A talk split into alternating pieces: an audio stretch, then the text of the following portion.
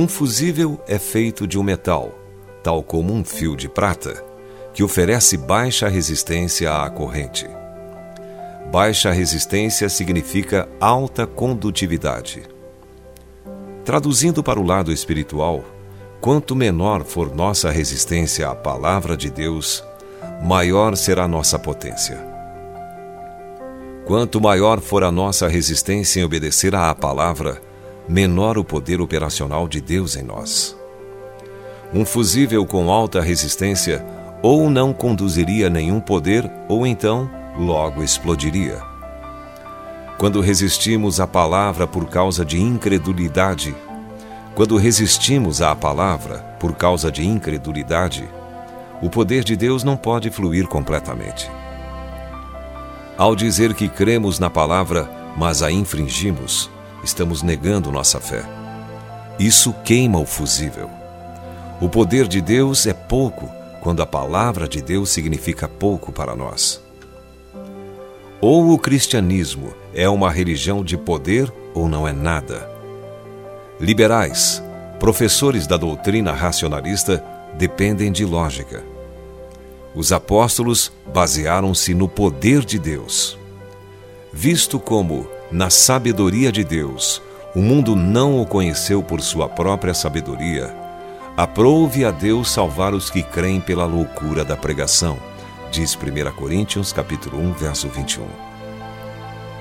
O raciocínio é um instrumento muito incerto para ser aplicado em relacionamentos íntimos, especialmente com Deus.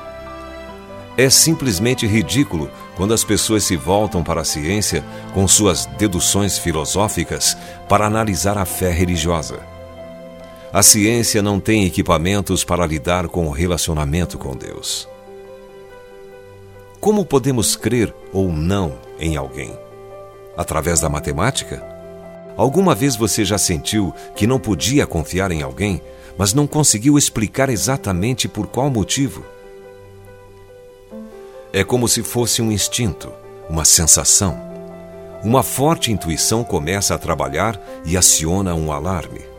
Por outro lado, também podemos confiar em alguém pela mesma razão e não sabemos explicar o que é isso.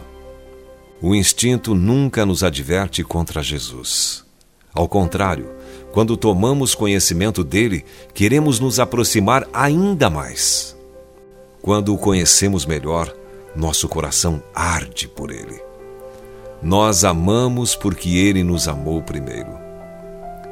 O que os incrédulos dizem não significa nada além do que aquilo que mostra um barômetro. A maneira correta, a única maneira possível, é confiar nele. Lembre-se, o centro real da vida eterna, da sua vida, é o coração e não o cérebro.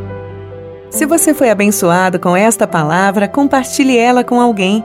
Esta devocional foi extraída do livro Devocionais de Fogo, do evangelista Reinhard Bonnke, fundador da Cefam, Cristo para Todas as Nações.